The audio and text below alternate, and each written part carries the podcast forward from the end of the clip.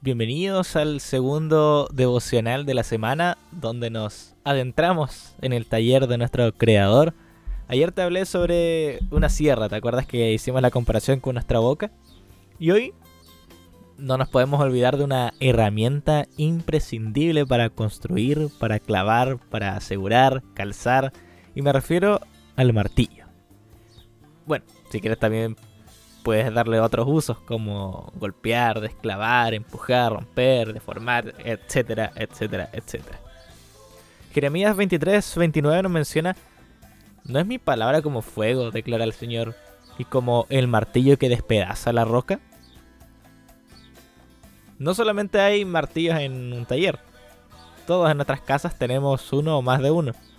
El profeta Jeremías nos dice que la palabra de Dios es como un martillo que despedaza la roca. Es su palabra la que construye, la que clava, asegura, golpea, desclava, rompe y despedaza la dureza del corazón de las personas. Cambia un corazón perdido que daña y rompe, aún en aquellas relaciones más importantes.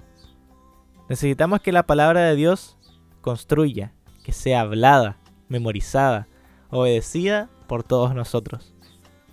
Deuteronomio 11 del 18 al 20 nos dice, grábense estas palabras en el corazón y en la mente, átenlas en sus manos como un signo y llévenlas en su frente como una marca. Enséñenselas a sus hijos y repítenselas cuando estén en sus casas y cuando anden por el camino, cuando se acuesten y cuando se levanten. Escríbenlas en las postas de sus casas y en los portones de sus ciudades. Desde la niñez hemos sabido la Sagrada Escritura, las cuales nos pueden dar la sabiduría que lleva a la salvación mediante la fe en Cristo Jesús.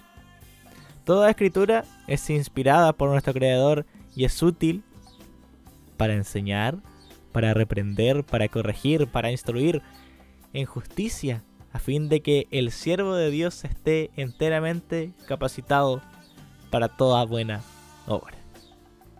A lo que voy con esto es que Dios quiere hacernos sabios y equiparnos para toda buena obra. Y parte importante de nuestra vida como cristianos es pasar tiempo meditando en lo que Dios quiere decirnos a través de su palabra. Te invito a que podamos tener mucho más espacio durante nuestro día para meditar en ella. Que no solamente podamos leerla, sino que también memorizarla, escuchar su palabra, escribámosla en nuestras casas, en nuestro refrigerador, peguemos versículos en nuestras paredes, en nuestras puertas, en todos lados. Así podemos estar equipados nosotros y quienes están a nuestro alrededor. Y así poder ser transformados por la palabra de Dios. Por último, quédate con este versículo y medítelo durante el día. Porque todo lo que fue escrito en tiempos pasados para nuestra enseñanza se escribió a fin de que por medio de la paciencia y del consuelo de las escrituras tengamos esperanza. Romanos 15, 4. Que Dios te bendiga y que tengas un gran día martes 25 de enero.